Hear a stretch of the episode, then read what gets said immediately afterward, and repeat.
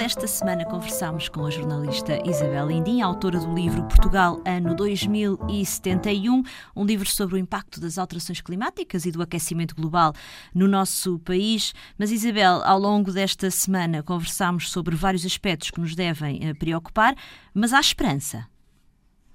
Há esperança, eu tenho muita esperança, principalmente nos futuros decisores políticos que são os jovens hoje em dia, que têm muito mais consciência ambiental, uh, estão muito mais informados, estas coisas uh, aprendem-se na escola, estão, estão ao alcance destes, destes, destes jovens, são eles que vão votar, são eles que vão ter cargos Uh, onde podem uh, tomar decisões. Portanto, a minha esperança vem daí e vem também de, de, depois de eu, de eu, escrever este livro e, e, ao longo de estar a escrever, eu percebi que há muita informação produzida em Portugal, há muitos planos de adaptação, que é o mais importante agora também, de, é de nos adaptarmos ao que aí vem.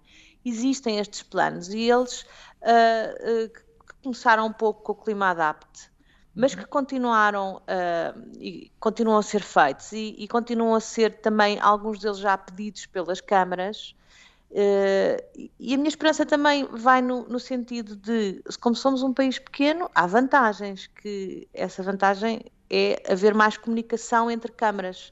Portanto, ser mais consensual as medidas que se podem fazer em relação aos recursos hídricos, à, ao tipo de agricultura que se faz, à, a adaptação ao calor nas cidades, portanto, é muito mais fácil se for consertado entre autarquias. E, e as autarquias e o governo já sabem exatamente o que tem que fazer. Portanto, a minha esperança é essa: é que existem os planos, existe a informação.